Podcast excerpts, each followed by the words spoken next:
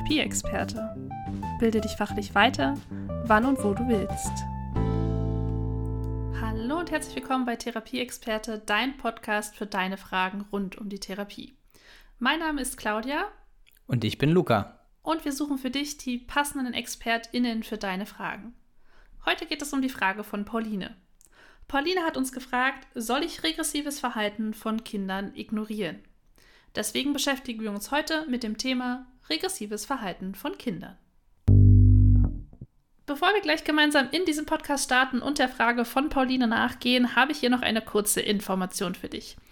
Wenn du noch mehr von dieser Arbeit erfahren möchtest und noch mehr Informationen zum Verhalten von Kindern und Jugendlichen erlangen möchtest, kannst du das sehr gern tun, indem du dir ihren Intensivkurs zum Thema psychische Störungen anschaust. Hier geht es nicht nur um die Themen Depression, Angststörung, Autismus und ADHS, sondern auch um das Thema Suizidalität. In diesem Intensivkurs kannst du jederzeit unflexibel auf alle Inhalte zugreifen und hast auch die Möglichkeit, dich in der Teamsitzung direkt mit Fragen an Lisa zu wenden. Alle Informationen zum Intensivkurs findest du wie immer auf therapieexperte.de/slash Episode 55. Jetzt geht's jedoch weiter mit Lisa und der Frage von Pauline. Soll ich regressives Verhalten von Kindern ignorieren? Um diese Frage bestmöglich zu beantworten, haben wir uns heute wieder Lisa Reinzagen eingeladen. Lisa ist Psychotherapeutin und beschäftigt sich hauptberuflich mit dem Verhalten von Kindern und Jugendlichen. Für alle, die noch nicht die Möglichkeit hatten, dich kennenzulernen, stellst du dich vielleicht noch mal ganz kurz vor, Lisa. Ja, sehr gerne. Hallo an euch beide, hallo an die lieben Zuhörer. Ja, mein Name ist Lisa Reinsagen. Ich bin Psychologin und Psychotherapeutin für Kinder, Jugendliche und junge Erwachsene, arbeite aber natürlich auch mit deren Familien zusammen und habe meine Fachkunde in Verhaltenstherapie. Und da ist, sage ich mal, dysfunktionales Verhalten natürlich etwas, was auch immer das dann heißt, das ist ja ein sehr weit gefasster Begriff, ähm, ist natürlich mit so das Hauptthema auch in meiner Arbeit. Sodass ich hoffe, äh, heute äh, die Frage mit beantworten zu können. Ja, vielen Dank, dass du dich äh, noch einmal für uns vorgestellt hast. Die meisten unserer ZuhörerInnen kennen dich jetzt bereits, die uns seit Anfang an befolgen. Aber wir kriegen auch mit jeder Folge immer neue KollegInnen dazu. Deswegen ist es auch immer wieder schön zu hören, was du in deinem Berufsalltag eigentlich so machst und wo dein Schwerpunkt liegt. Viele wissen auch, dass du ein gern gesehener Gast bei uns bist, wenn es um das Verhalten von Kindern und Jugendlichen geht, aber auch wenn es um die Elternarbeit geht. Und auf beides werden wir heute tatsächlich auch wieder zu sprechen kommen. Aber jetzt lass uns bitte direkt in das Fallbeispiel springen, damit wir schauen können, ja, wie Pauline und auch wie alle anderen ZuhörerInnen mit regressivem Verhalten von Kindern umgehen können. Heute sprechen wir über Marie. Marie ist sieben Jahre alt und natürlich ist ihr Name in diesem Podcast wieder geändert. Marie hat einen größeren Bruder und beide sind adoptiert. Seitdem Marie von ihren Eltern erfahren hat, dass sie adoptiert ist, ist ein regressives Verhalten zu erkennen, was sich so äußert, dass sie vor allen Dingen in der Sprache wieder häufiger in Babysprache zurückfällt und Dinge sagt wie Mama, Mama, kuscheln, kuscheln und auch die Stifthaltung sich verändert hat, sodass sie jetzt wieder alles im Faustgriff macht. Ich würde hier nur gerne einen Punkt setzen, weil ich denke, dass das Erfahren, dass ich adoptiert bin mit einem siebenjährigen Kind auch viel machen kann. Und deswegen würde ich sehr gern direkt die Frage an dich richten. Wie sehr beeinflusst eigentlich die Kenntnis darüber, dass ich adoptiert bin, ein siebenjähriges Kind, wenn es davon ausgegangen ist, also wenn es vorher davon ausgegangen ist, dass die Eltern auch ihrer leiblichen Eltern sind? Hm. Also pauschal kann man das wie so oft leider gar nicht beantworten. Wobei, was heißt leider? Eigentlich ist das ja auch was Gutes, denn es gibt die Kinder, die sehr wohl und gut damit umgehen können, wenn sie sowas erfahren. Ein anderes Beispiel sind ja auch Trennungen ähm, von Eltern was ja auch sehr häufig dann vorkommt, so dass man da sieht, okay, es gibt die Kinder, die entwickeln da unter diesen, dieser Botschaft überhaupt keine Symptomatik und es gibt die Kinder, die das sehr wohl tun und da kann auch regressives Verhalten eine Symptomatik sein. Beispielsweise bei Trennungen hat man festgestellt, also wenn die Eltern sich trennen, hat man festgestellt, der wichtigste Faktor, damit das Kind gesund bleibt und auch ähm, ja sehr psychisch stabil bleiben kann unter dieser Veränderung, ist, wenn das Elternhaushalt oder die Familie ein harmonisches Miteinander beibehält, ne, das Kind sicher aufgefangen wird von den Eltern, auch wenn sie sich trennen. Das war total entscheidend und ich glaube, ähnlich wäre es bei so einer ja, Mitteilung, dass das Kind adoptiert ist. Das, das Wichtigste ist, dass die Eltern die Stabilität und die sichere Bindung beibehalten, damit das Kind ja da die, die richtigen Ressourcen hat, um mit dieser Veränderung umzugehen. Und jetzt in dem Fall, ne, wir haben ja das eröffnet mit, mit dysfunktionalen Verhalten. Da könnte man jetzt grundsätzlich sich auch fragen, inwieweit regressives Verhalten dysfunktional ist. Vielleicht ist es ja auch einfach eine angemessene Reaktion des Kindes. Dazu müsste man sich aber, sage ich mal, noch die anderen Verhaltensänderungen anschauen. Hier kann ich vielleicht schon die ersten Inhalte ergänzen, weil Paulina hat berichtet, dass sie das Gefühl hatte oder die Eltern das auch so berichtet haben, dass sie sehr offen über die Adoption in der Familie auch sprechen. Das heißt nicht nur über die Adoption von Marie selbst, sondern auch über die Adoption des Bruders. Und da beide aus unterschiedlichen Familien adoptiert wurden, hier auch keine Problematiken irgendwie bekannt sind beim Bruder, sodass er regressives Verhalten gezeigt hat. Und ja, dass sie insgesamt schon das Gefühl hatte, dass es sehr offen ist und dass auch ähm, das angesprochen wird, sodass sie auch sich das Zitat der Eltern formuliert, äh, das Zitat der Eltern aufgeschrieben hatte, eigentlich sind wir doch eine ganz tolle Familie. Trotzdem hat die Familie sich darum gekümmert, dass Marie eine psychologische Betreuung bekommt. Da es jetzt noch sehr unregelmäßig war und erst zwei Termine stattgefunden hatte, hatte Pauline jetzt noch nicht die Möglichkeit, so wirklich in den Austausch mit den Eltern zu gehen, ob das jetzt ein regelmäßiger ähm, Termin sein wird oder wie jetzt auch das weitere Vorgehen sein wird. Trotzdem will ich jetzt nochmal gern auf das regressive Verhalten eingehen, inwieweit sich das jetzt geäußert hat. Zwei Punkte hatte ich jetzt schon angesprochen. Das heißt, die Babysprache mit Mama, Mama, kuscheln, kuscheln, dass erlernte Fähigkeiten wieder in Gänsefüßchen verlernt werden, sowie die Stifthaltung. Und ähm, zwei weitere Punkte, die auffällig waren, waren, dass es teilweise zu einem völligen Rückzug kommt, zu einer Verweigerung von autonomem Verhalten und ähm, dass sich das Verhalten unter Beobachtung stärker äußert als ohne Beobachtung. Das heißt, die Eltern haben auch mal in der Schule nachgefragt, ob sich das da auch äußert, dieses regressive Verhalten. Und die Lehrerinnen konnten das bestätigen, dass es dort auch ausgeprägt ist, aber im Vergleich doch eher schwächer als ja, zu Hause in dem Fall. Und du hattest jetzt die Frage auch schon aufgeworfen, ob es ein dysfunktionales Verhalten ist. Und die würde ich gern an dich zurückgeben. Empfindest du das jetzt als ein dysfunktionales Verhalten oder als doch sehr angemessenes Verhalten für diese Situation? Ehrlich zu sein, finde ich es eigentlich angemessen. Ich würde gar nicht, also noch nicht von dysfunktionalen Verhalten sprechen. Wir haben jetzt gut auch noch keine Info zu der Dauer. Ne? Also ich, ich gehe jetzt davon aus, irgendwie die Nachricht kam und wir sind jetzt immer noch in einem Zeitraum von wenigen Wochen bis Monaten vielleicht nach, nach dieser äh, Mitteilung sodass ich eigentlich hier nur ein ja, junges Kind, ich meine, sieben Jahre ist nun mal, wir reden jetzt hier auch von keinem Jugendlichen, sondern einem jungen Kind, ähm, was ein hohes Bedürfnis anscheinend nach der, nach der Zuwendung der, der Bezugsperson hat und auch ein Bedürfnis nach Bestätigung hat, vielleicht der sicheren Bindung. Ähm, und dieses Suchen danach finde ich erstmal total angemessen tatsächlich. Ähm, und nochmal ein wichtiges Kriterium ist auch die Zeit, ne? also wie lange hält dieses Verhalten an? Und da würde ich mir jetzt erstmal, wenn es ein paar Wochen oder ein, zwei Monate sind, keine Sorgen machen. Und auch das Ausmaß des Verhaltens, weil wenn das, sage ich mal, sowas ist auch wie Baby Babysprache oder vermehrtes Kuschelbedürfnis, finde ich auch das erstmal ähm, aushaltbar. Und ich glaube, das ist jetzt erstmal nichts ähm, Besorgniserregendes, finde ich. Klar, das hängt auch immer noch mal vom Leidensdruck natürlich der Familie und der Eltern ab, aber ich würde zumindest die Rückmeldung geben, dass das erstmal ja kein, kein außergewöhnliches Verhalten des Kindes ist und eigentlich sehr kindgerecht und altersadäquat. Genau, jetzt hast du ja bereits beschrieben, dass das Kind sein Verhalten auch nutzt, um seine Bedürfnisse auszudrücken und Sicherheit zu generieren, beziehungsweise auch Sicherheit von den Eltern einzufordern. Jetzt ist natürlich die erste Frage, die daraus resultiert ist, aus der Unsicherheit von den Kollegen und von den Eltern zustande gekommen dass sie natürlich nicht wissen, wie sie mit diesem Verhalten umgehen sollen. Soll ich das Kind darauf aufmerksam machen, dass es ein regressives Verhalten zeigt und Dinge bereits konnte, die es jetzt augenscheinlich erstmal nicht kann oder augenscheinlich nicht mehr durchführt? Und wie gehe ich eigentlich damit um, wenn mein Kind in dem Moment dieses Verhalten zeigt?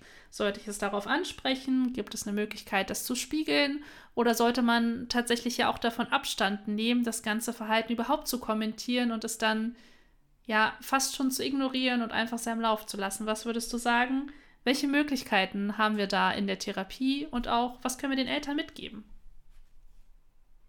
Naja, also ich glaube, ähm, wenn man das jetzt unter dem Aspekt aufgreift, dass das erstmal ein gesundes Anpassungsverhalten oder eine gesunde Reaktion auf diese Veränderung ist, finde ich, müsste man das erstmal gar nicht thematisieren, ne? ähm, sondern das erstmal als ja normal und ähm, okay bewerten, also auch für die Eltern. Deswegen sagte ich ja vorhin auch die Aufklärung darüber, dass das erstmal ein altersgerechtes Verhalten des Kindes ist, um da irgendwie Sorge oder Ängste der Eltern aufzufangen, weil ich kann mir vorstellen, dass dann natürlich die Sorgen kommen, ne? oh Gott, macht mein Kind jetzt Rückschritte oder verfällt das in auffällige Verhaltensmuster und da ist es dann wichtig, erstmal diese Sorgen zu nehmen und dann zu beobachten und und eben erstmal gar nicht zu kommentieren, weil die Frage wäre ja auch, mit welchem Ziel man das kommentiert. Wenn das ein, eine Kommunikation des Kindes ist im Sinne von, ich brauche Nähe, ich möchte ähm, meine Eltern irgendwie bei mir haben und diese Zuwendung haben, würde ich diesem Bedürfnis erstmal nachkommen und dem Kind das geben, was es braucht und dann mit der Zeit eben beobachten. Man kann natürlich trotzdem mit dem Kind ins Gespräch gehen, wenn man sich irgendwie Sorgen macht, dass es dem Kind nicht gut geht ähm, oder es nicht ganz verstanden hat, was das jetzt bedeutet oder Sorge hat, das Kind denkt, jetzt verändert sich irgendwas in der Beziehung zu dem Kind. Das kann man natürlich sehr wohl verbalisieren und auch mit dem Kind besprechen um dann auch zu, also um dem Kind weitere Sicherheit eigentlich zu geben und diese sichere Bindung und Beziehung aufrecht zu erhalten. Das kann man schon machen und ich vermute einfach fast, wenn man das macht und die Beziehungen weiterhin harmonisch bleiben und da jetzt keine Konflikte irgendwie zu Hause entstehen, ähm, dass sich dieses Verhalten, was das Kind jetzt zeigt, auch wieder zurückentwickelt. Nochmal, es ist ja auch ein siebenjähriges Kind, ne? Das ist alles noch total in Ordnung. Da würde ich jetzt auch wahrscheinlich denken, wenn ich das Fallbeispiel höre, dass äh, das eine eher temporäre Geschichte ist, die sich verliert. Ähm, ich habe mich jetzt allerdings gefragt, ab welchem Punkt man dann sagen würde, es wird dann vielleicht doch problematisch. Und ich würde wahrscheinlich auch hinzufügen, dass wenn äh, die Situation eine Weile anhält und die Eltern sich dadurch sehr gestresst oder belastet fühlen, dass man dann natürlich vielleicht schon auch einen Weg finden kann, mit dem Kind darüber zu sprechen ohne jetzt vielleicht das Verhalten direkt als problematisch oder falsch darzustellen. Aber man kann ja zum Beispiel schon sagen, hey, ähm, du konntest vorher schon so toll dich selber anziehen morgens, wenn es zur Schule geht. Ähm, das ist gerade morgens total stressig, wenn wir dann noch dies und jenes zu erledigen haben. Es wäre total schön, wenn, das, äh, wenn wir das zusammen noch ein paar Mal machen können und du das dann wieder übernehmen kannst, weil mir das total viel Arbeit abnimmt und mir das, ich das total schön fände. Oder beispielsweise, wenn äh, jetzt wurde hier zwar vor allem von, äh, von verbalen Äußerungen und nur regressiver Sprache, nur in Anführungsstrichen gesprochen. Ähm, wenn es jetzt aber beispielsweise auch so Dinge sind wie auf den Boden schmeißen oder quengeln, dass man da nicht das problematisieren muss, aber schon auch sagen kann, dass das ähm, einem keine Ahnung, dass das einem un ungute Gefühle teilweise gibt, wenn man sieht, dass es dem Kind so schlecht geht, wenn es sich auf den Boden schmeißt und, ähm, und darüber dann auch thematisiert, wie es dem Kind geht, so wie du es auch eben schon gesagt hast. Ja, absolut. Und vielleicht äh, zu der Frage, ne, ab wann man dann sagen würde, jetzt ist es nicht mehr normal oder jetzt muss man schon irgendwie mehr eingreifen, auch mit dem Kind daran arbeiten. Ähm, das, wie gesagt, da gibt es keine festgelegte Zahl, aber ich würde immer ähm, dem Kind erstmal ein paar Wochen, wie gesagt, auch bis Monate geben und das auch daran, davon abhängig machen, wie die Symptomatik ist, weil natürlich, wenn jetzt noch zusätzlich aggressives Verhalten hinzukommt, gut Boden auf den Boden schmeißen und quengeln, das ist jetzt äh, noch kein extrem stark aggressives, aber es hat auch schon was passiv-aggressives. Wenn dann aber noch sowas hinzukommt wie beißen oder hauen, ne, dann definitiv. Wenn es jetzt aber erstmal bei solchen Dingen bleibt, die ähm, im Alltag irgendwie auch ignorierbar sind, sage ich mal, sowas wie, okay, dann ist es jetzt eine Babysprache, da glaube ich, ist das dann auch erstmal möglich, das auszuhalten. Aber nochmal, ich glaube, die Schwierigkeit ist jetzt, man kann das nicht so pauschal sagen, weil das natürlich auch einfach fallabhängig ist und vielleicht auch zu, zu der zu der Sprache. Ähm, wir dürfen nicht vergessen, das ist ja jetzt hier kein Erwachsener. Ne? Also natürlich haben wir dann das Bedürfnis als Erwachsene irgendwie wieder anders mit dem Kind vielleicht zu sprechen, wenn es auch, auch vorher schon funktioniert hat. Aber Kinder haben andere Regulationsstrategien als wir. Also ich glaube, da muss man auch immer die Eltern dahingehend sensibilisieren, die Erwartungen an das kindliche Niveau anzupassen. Und wenn das Kind jetzt erstmal wieder leicht kindlicher spricht ähm, und das jetzt nicht schon seit irgendwie zwei, drei Jahren so läuft, dann ähm, glaube ich, darf man erstmal sich darauf verlassen, dass es eine temporäre Sache ist und das erstmal für das Kind, wenn es das erstmal braucht und das die Art der Regulation ist, dann ist das erstmal in Ordnung. Ne? Also, weil ich, ich wüsste jetzt zumindest keinen, hm, also jetzt anders als beim Schlagen oder Beißen, ne, wo ja natürlich jemand anderes auch in Mitleidenschaft gezogen wird, wüsste ich jetzt bei der Babysprache erstmal nicht, inwiefern da jemand, also ne, warum man das jetzt erstmal unterbinden müsste. Du hast gerade etwas gesagt, das ich auch im Kopf hatte und woran ich mich immer und immer wieder erinnern muss. Und zwar, dass wir auf Kinder immer mit unserer Erwachsenensicht draufschauen und dass sich Kinder aber auch einfach nicht erwachsen verhalten und auch keine Erwachsenen sind und wir dieses Verhalten ihnen auch gar nicht abverlangen dürfen. Und deswegen muss ich mir das immer wieder bewusst machen und wir müssen die Eltern, glaube ich, auch immer wieder aufklären, dass Kinder einfach andere Strategien haben, mit Situationen umzugehen und diese zu verarbeiten und auch andere Strategien haben, ihre Bedürfnisse auszudrücken. Und da dürfen wir einfach nicht unseren erwachsenen Maßstab ansetzen und von ihnen die gleiche Reaktion und Verarbeitungsstrategien erwarten als die, die wir, also wie die, die wir selbst haben.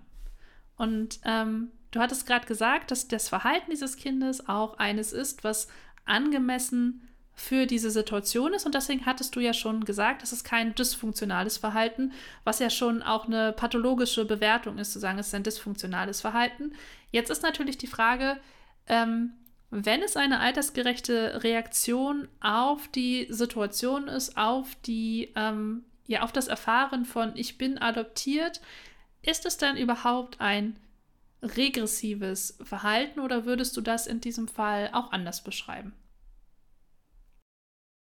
Ja, doch, ich glaube schon, dass man, also wenn, wenn die Sprache deutlich wieder ein früheres ähm, einen früheren Altersabschnitt zurückweichen oder mehr Babysprache ist, ähm, dann glaube ich, kann man das schon jetzt regressiv nennen. Also das ist ja jetzt ähm, anders als bei dysfunktional, wo ja eine, eine, Bewertung mit bei ist, nämlich im Sinne von, ähm, so ist das nicht gut oder es müsste anders sein oder es ist nicht hilfreich ist ja regressiv erstmal neutral. Also das kann man schon so sagen. Nur, ne, die, das, was du jetzt eben sagtest, ist wichtig. Ist es pathologisch? Das ist die Frage. Und da würde ich jetzt erstmal Nein sagen. Nochmal, das ist jetzt natürlich anhand der wenigen Informationen jetzt erstmal gesagt, weil sehr wohl, ähm, wenn da jetzt noch andere Dinge wären, wie zum Beispiel ein vermehrter Rückzug und auch irgendwie ähm, eine Verschlechterung der Schulnoten oder vermehrtes Weinen, also all sowas, dann müsste man definitiv noch mal mehr hinschauen und das, äh, um zum Beispiel abzuklären, ob da jetzt eine, eine Belastungsreaktion im Rahmen von einer depressiven Symptomatik mit hinzukommt oder ähnliches. Aber das äh, ne, wurde ja bis jetzt nicht gesagt. Deswegen glaube ich, muss man das erstmal. Also ich glaube eh, wir müssen aufpassen, nicht, also vielleicht rutschen wir als Therapeuten manchmal zu schnell da rein, Dinge zu pathologisieren. Was auch nicht immer unbedingt, also schlecht ist, ein Augenmerk darauf zu haben und wachsam zu sein, aber am Ende auch immer die normalen kindlichen Entwicklungsstufen einfach zu berücksichtigen und die Zeit. Nochmal, die Zeit ist wirklich ein ähm, wichtiger Punkt, den im Blick zu behalten. Ich habe hier nur schnell eine kleine Anmerkung, weil ich die Befürchtung habe, dass es vielleicht vorhin einfach untergegangen ist, als ich durch die Punkte gegangen bin. Nämlich, Pauline hat schon beschrieben, dass Marie auch teilweise einen völligen Rückzug zeigt und eine Verweigerung von Verhalten sodass ich einfach sicherstellen will, dass wir das hier nochmal aufnehmen. Aber vielleicht hast du das jetzt auch schon in deiner Betrachtung berücksichtigt. Ich wollte es nur sehr gern nochmal ergänzen. Ja, vielleicht habe ich das jetzt auch ähm, überhört, das kann auch sein. Also wenn jetzt eine völlige Verweigerung von autonomem Verhalten ist, nehmen wir mal das jetzt auch mit dem Anziehen, das Beispiel von Luca, also dann ist das natürlich schon so, dass die Eltern Einflussmöglichkeiten haben, das wieder zu fördern, dass das Kind sich beispielsweise selbst anzieht, indem stufenweise da unterstützt wird, das Anziehen irgendwie zu schaffen, ne? Und auch mit positiver Verstärkung, da sind wir wieder bei äh, irgendwie meinem Lieblingswort, ähm, da immer zu ermutigen und mit Verstärkung verbal, ne, durch Lob zu ermutigen, dass das Kind sich wieder selber anzieht. Und ich glaube, ähm, dadurch, dass das Kind das ja auch schon gekonnt hat, ist die Hürde dann unter Umständen gar nicht so hoch, dass das wieder dieses Verhalten irgendwie zeigen kann. Wenn das jetzt natürlich, also das jetzt nun mal so am Rande, regressives Verhalten ist ja das Thema. Man muss auch immer natürlich im Blick behalten, ob das jetzt eine neurologische Komponente hat. Also ich gehe jetzt hier in dem Fall nicht davon aus, aber einfach nur, um das erwähnt zu haben, es gibt auch Störungsbilder, wo regressives Verhalten, also wo komplette Entwicklungs- ähm, Rückschritte und des, der Verlust von erworbenen Kompetenzen und so ähm, aufgrund einer neurologischen Erkrankung da sind. Also beispielsweise das Rett-Syndrom ist zwar selten, aber einfach nur, um das jetzt nicht völlig außer Acht zu lassen. Ich gehe jetzt aber in dem Fall erstmal nicht davon aus. Ähm, sodass man dann, wie gesagt, bei um das Kind wieder selbstständiger zu machen, eigentlich sehr gut mit positiver Verstärkung arbeiten könnte. Ne? Aber auch schrittweise und ähm, da jetzt irgendwie nichts übers Knie brechen und jetzt irgendwie erwarten, dass das Kind von heute auf morgen das wieder macht, sondern da kontinuierlich dran zu bleiben und äh, ja, dem Kind signalisieren, dass man es auch unterstützt, das wieder selber zu machen. Hier würde ich einmal kurz nachfragen, einfach ähm, von meiner Einschätzung, ob ich das da richtig einschätzen würde, dass aber man schon nicht davon ausgehen müsste, dass das Sprachverständnis auch dementsprechend vielleicht auch weniger ist, als es vorher war. Und ganz allgemein man zwar, denke ich, auf die Bedürfnisse des Kindes eingehen sollte, die es damit ausdrückt, man aber deshalb nicht unbedingt jetzt, wenn man jetzt von Eingehen spricht, dadurch äh, jetzt selber in eine Kindersprache verfallen sollte. Das ist, denke ich, nicht unbedingt notwendig, solange man mitkriegt, das Kind versteht mich gut. Und, ähm, und dann würde ich bei der positiven Verstärkung total zustimmen, aber vor allem auch noch hervorheben, dass man gerade, weil es dann halt vielleicht eine Situation ist, wo das Kind erstmal ein erhöhtes Sicherheitsbedürfnis hat, ähm, besonders nicht das Gegenteil macht und nicht äh, dem Kind regelmäßig mitteilt, das konntest du ja schon, das ist jetzt aber nicht gut, dass du das jetzt nicht mehr kannst, weil das dann eher eine Unsicherheit verstärkt. Ja, genau, ne? Und irgendwie dem Kind auch signalisiert, ähm, so machst du das jetzt eigentlich nicht richtig aus unserer Erwachsenensicht, ne? Deswegen, ähm, das stimmt. Und vielleicht auch nochmal zu dem Sprachverständnis. Auch das ist korrekt, ne? Also das Sprachverständnis hat erstmal nicht unbedingt was mit der Sprachproduktion zu tun. Das heißt, wenn die Sprachproduktion jetzt auffällig ist, ne, also da ist wieder mehr Babysprache, heißt das nicht zwangsläufig, dass auch das Sprachverständnis jetzt Rückschritte macht und das Kind weniger versteht. Das sind erstmal getrennte Sachen und dadurch, dass bei dem Kind nochmal, das ist ja an ein eindeutiges Ereignis und ein, an eine Veränderung gekoppelt, ne, nämlich diese Mitteilung, okay, du bist adoptiert, dann trat das auf und ähm, wenn insgesamt im Alltag jetzt auch keine Hinweise darauf sind, dass das Kind einen auch nicht mehr versteht. Also das kriegt man ja unter Umständen schon mit der Zeit mit. Versteht mich das Kind irgendwie jetzt auch nicht mehr? Ähm, dann wäre das nochmal was anderes. Aber wie gesagt, auf der Sprachproduktionsebene erstmal, also diese Babysprache, ähm, die ich gehe davon aus, dass das Sprachverständnis jetzt in dem Fall erstmal unberührt ist.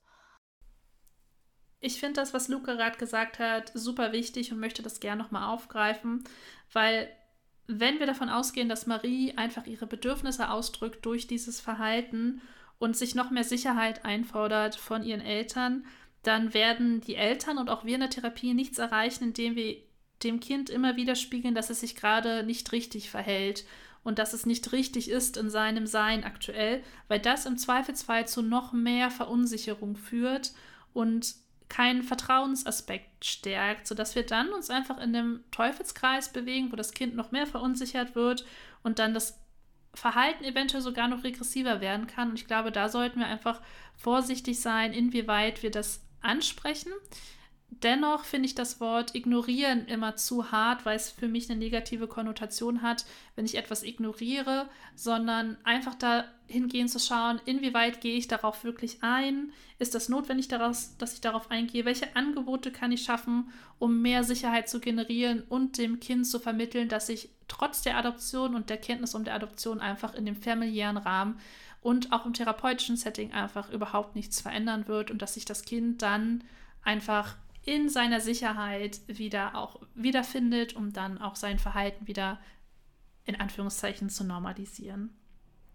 In dem Zusammenhang ähm, kam auch die Frage auf, und da bist du vielleicht auch eine gute Ansprechpartnerin, Lisa, ob eine paradoxe Intervention äh, in diesem Fall und im Fall von regressivem Verhalten bei Kindern überhaupt sinnvoll wäre. Und vielleicht fangen wir überhaupt erstmal damit an, dass du uns einen kurzen Einblick gibst, was eine paradoxe Intervention überhaupt ja, sein kann.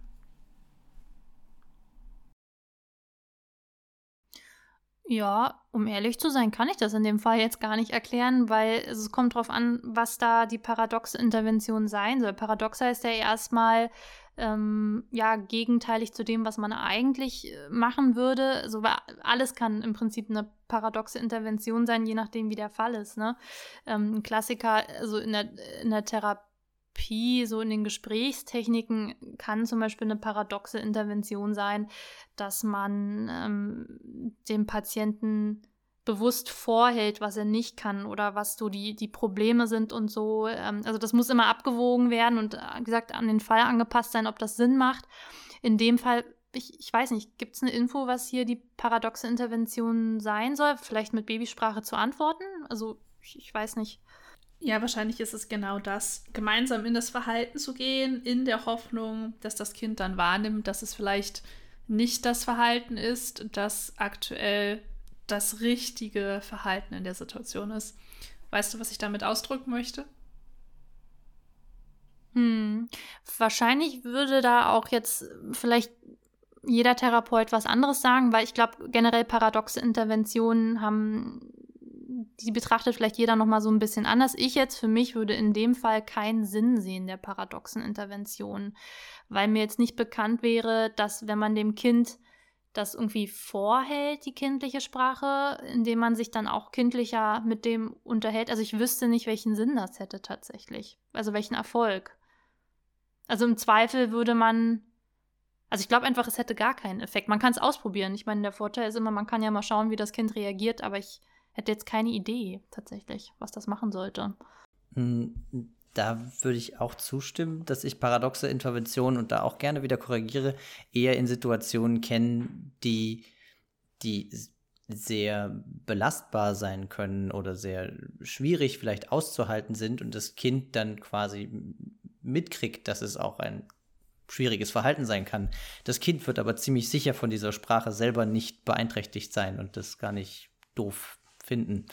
Da würde ich eher sagen, dass ein eine normale Sprache, ein weiterhin normaler Sprachumgang eher weiterhin Sicherheit schafft, dass sich nichts ändert und das Kind sich ja auch, es ist ja auch noch sehr jung mit sieben Jahren, eher an dem Verhalten orientiert, was die Eltern haben. Und dann auch eher wieder zur Sprache zurückkommt, als wenn es jetzt mitkriegt, oh, meine Eltern äh, unterhalten sich jetzt auch in einer sehr kindlichen Sprache mit mir. Das scheint ja irgendwie schon auch in Ordnung zu sein oder vielleicht auch erwünscht oder gut zu sein. Die machen das sogar nach, das, was ich mache. Vielleicht ist das genau das gewünschte Verhalten.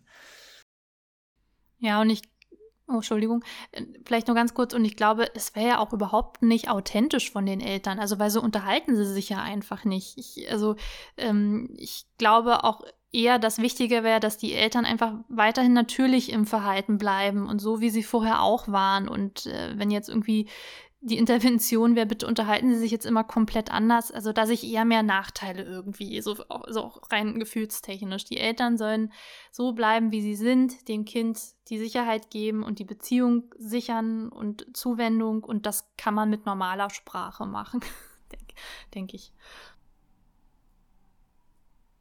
Ich stimme dir da total zu. Ich denke auch, dass eine Verhaltensänderung der Eltern oder eine Verhaltensanpassung an das regressive Verhalten durch die Eltern eher dazu führen wird, dass das Kind im Zweifelsfall verwirrt ist und dann langfristig noch mehr Unsicherheit generiert und das regressive Verhalten dadurch auch nicht positiv beeinflussen wird, also dass es wieder rückläufig wird.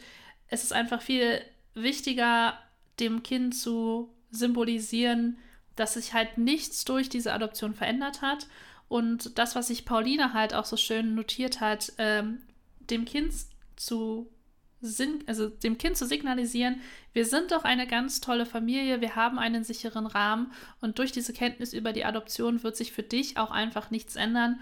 Und ich glaube, wenn das die Eltern schaffen zu vermitteln und wir auch im therapeutischen Setting das einfach transportieren können, wir einfach auch ja sehen werden, dass das Verhalten, wenn es daraus resultiert ist, einfach auch rückläufig sein wird. Da würde ich äh, sogar den Punkt mit dem Ignorieren von eben nochmal aufgreifen. Ignorieren äh, finde ich auch schwierig als Wort. Man sollte, denke ich, immer auf die Bedürfnisse des Kindes eingehen, aber man kann das mit ganz normaler Sprache tun. Und ähm, da ist es dann auch vollkommen äh, in Ordnung, wenn das Kind eine Zeit lang ähm, dort kindli kindliche Sprache hat und man das einfach dem nicht eine mehr Beachtung schenkt, aber ganz normal weiter damit umgeht, ohne es in irgendeiner Form zu ignorieren, sondern so, als ob es ganz normal sich weiter mit einem unterhalten würde. Hm, und da würde ich gerne noch ergänzen oder nochmal hervorheben eigentlich, also diese kindlichen Bedürfnisse äh, zu befriedigen und dem nachzukommen, das ist so, so wichtig. Ein anderes typisches Beispiel, was ich aus meiner Arbeit kenne, ist, wenn Kinder zum Beispiel wieder im Bett der Eltern schlafen. Ich weiß nicht, ob ihr das schon mal ähm, gehört habt, wo die Eltern dann sagten, oh Gott, nee, das kommt nicht in die Tüte, dass es wieder irgendwie bei mir schläft.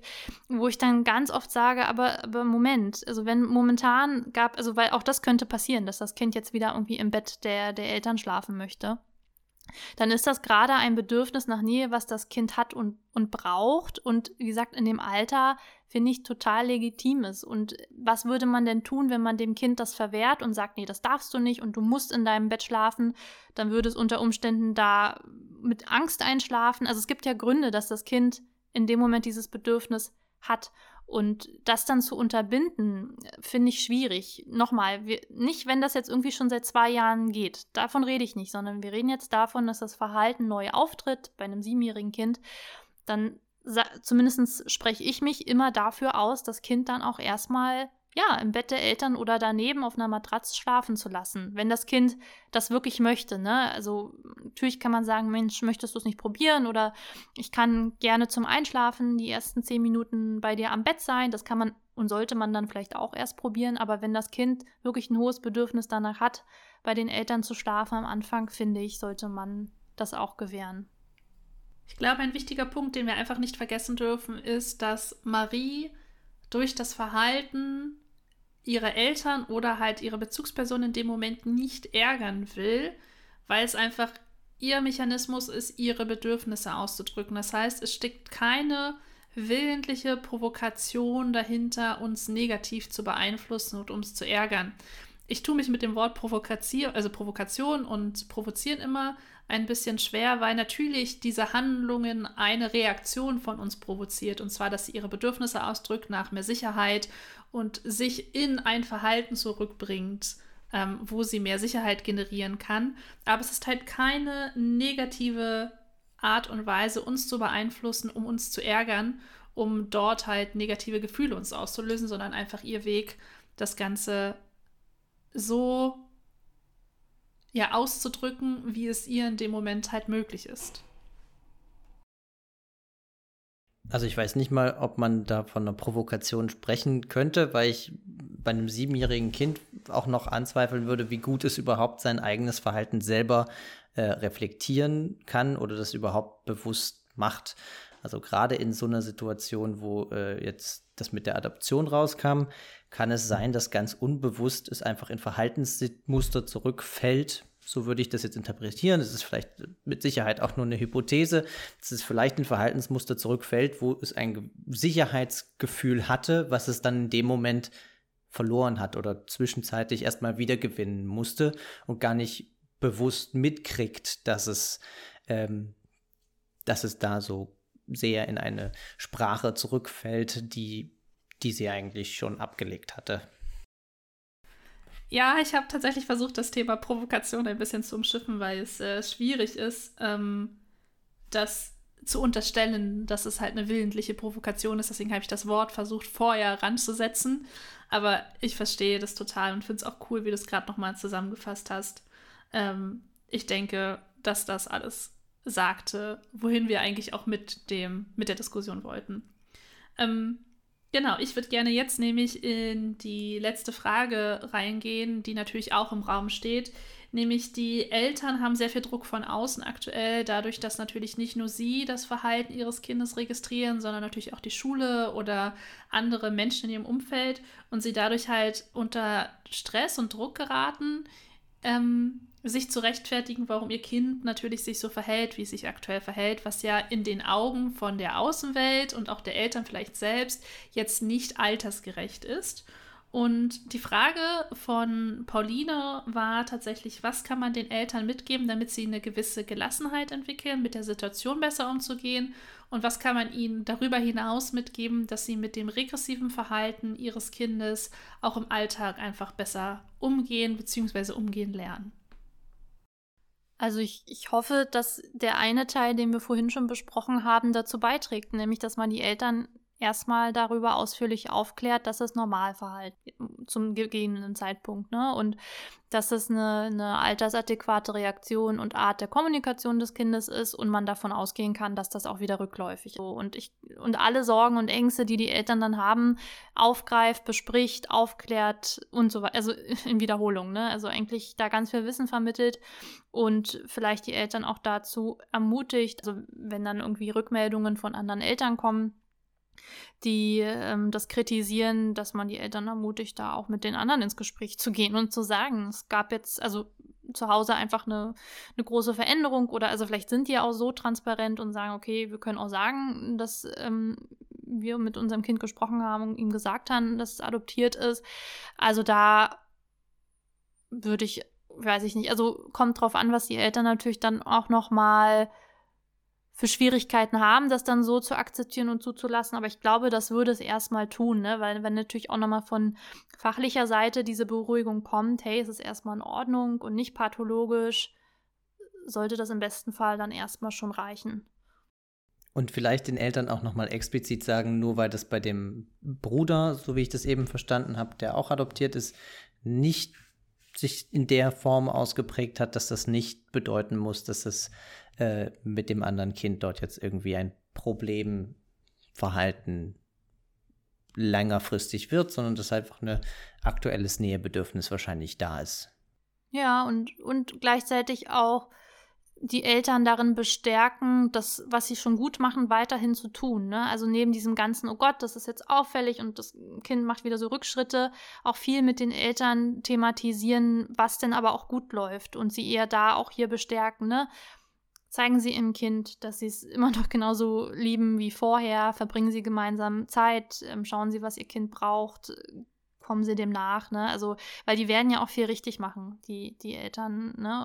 Sonst zum Beispiel, wie gesagt, das andere Kind, das zeigt ja jetzt auch erstmal keine Veränderungen und ähm, insofern kann man davon ausgehen, dass die Eltern auch vieles Gutes tun. Und das sollte man, glaube ich, auch immer viel besprechen und rückmelden an die Eltern. Nicht nur das quasi, wo jetzt das Problem liegt, sondern auch das, was gut läuft. Das waren doch jetzt schon fast die perfekten Abschlussworte. Und mir bleibt nur noch zu sagen, dass ich hoffe, dass wir alle Fragen von Pauline zu ihrem Fall beantworten konnten und dass auch du dir viel aus dem Podcast zum regressiven Verhalten von Kindern mitnehmen konntest.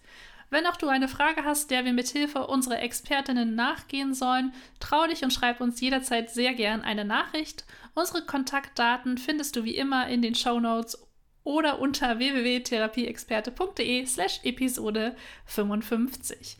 Jetzt wünsche ich dir noch einen schönen Tag, Nachmittag oder Abend und wir freuen uns, wenn du nächste Woche wieder einschaltest.